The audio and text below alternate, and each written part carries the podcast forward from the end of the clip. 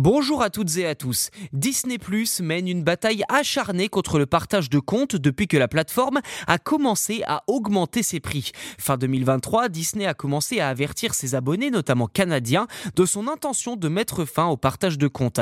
Une résolution identique à celle de son rival Netflix et que le directeur général de Disney, Bob Iger, compte bien mener à son terme en 2024.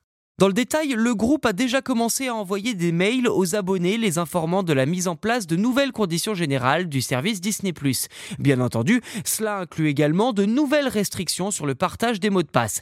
À noter que cette mesure ne concerne pas seulement Disney ⁇ mais aussi une autre plateforme très populaire aux États-Unis, à savoir Hulu. Concrètement, les nouvelles conditions d'utilisation stipulent, je cite, que les abonnements ne peuvent pas être partagés en dehors du foyer. Un ménage, entre guillemets, est une résidence principale qui référence tous les appareils utilisés par les personnes vivant dedans. Traduction, seuls les appareils que vous et vos proches, à savoir conjoints, frères, sœurs, enfants, parents proches vivant avec vous, pourront se connecter au même compte. Ceci dit, Disney Plus n'a pas donné de détails concernant la technologie ou les méthodes qu'elle utilisera pour ce processus de contrôle.